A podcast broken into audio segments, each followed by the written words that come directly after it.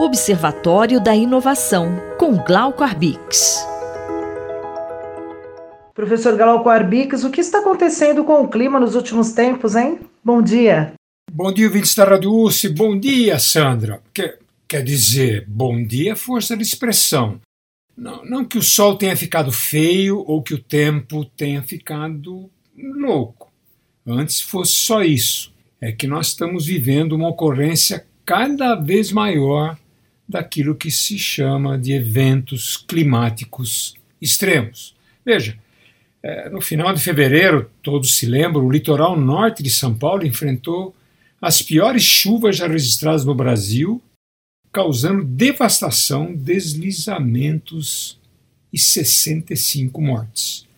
Há poucos dias, os estados do sul e do sudeste enfrentaram os efeitos de um ciclone extratropical com ventos de mais de 100 km por hora, que deixaram pessoas desabrigadas, sem energia, transtornos nos aeroportos, nas rodovias, na agricultura.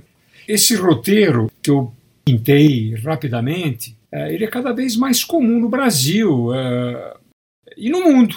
Né? São os chamados eventos climáticos extremos, né? períodos prolongados de seca, chuva, é, em regiões específicas, ondas de frio.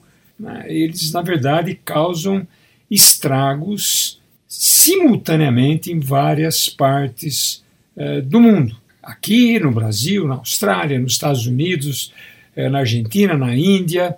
Ponto central que eu queria falar para vocês é que há uma mudança nos padrões eh, do clima no mundo. Ah, isso não é novo.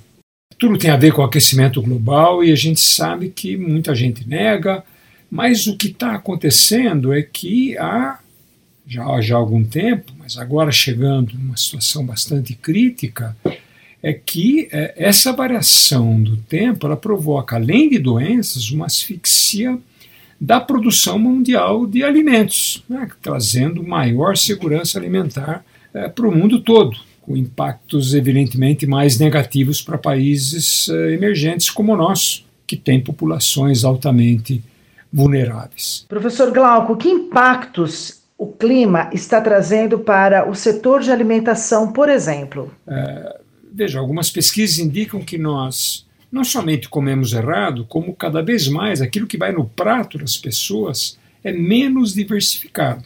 75% dos alimentos do mundo vêm de apenas 12 plantas, 5 espécies de animais. 60% das calorias produzidas pelos agricultores vêm direto ou indiretamente de apenas quatro culturas: arroz, trigo, milho e soja.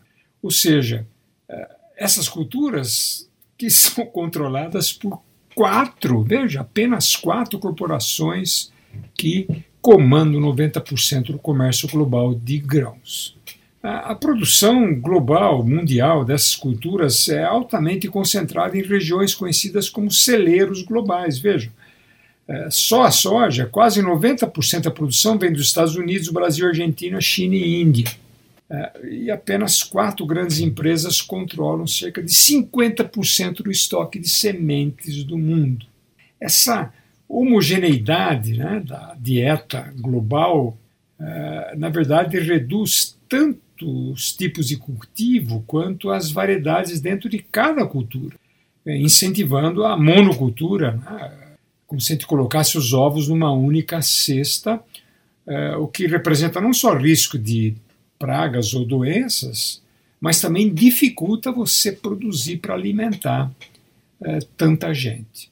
Se eu puder resumir, o aquecimento global aumenta a frequência e a intensidade dos extremos climáticos e a probabilidade de sua ocorrência simultânea nessas, nesses vários celeiros do mundo.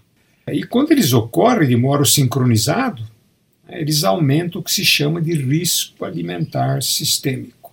Isso é grave. Nós temos que fazer um esforço conjunto para que o tempo não fique mais feio, ou melhor, o mundo não fique mais feio com mais crescimento da pobreza e da desigualdade.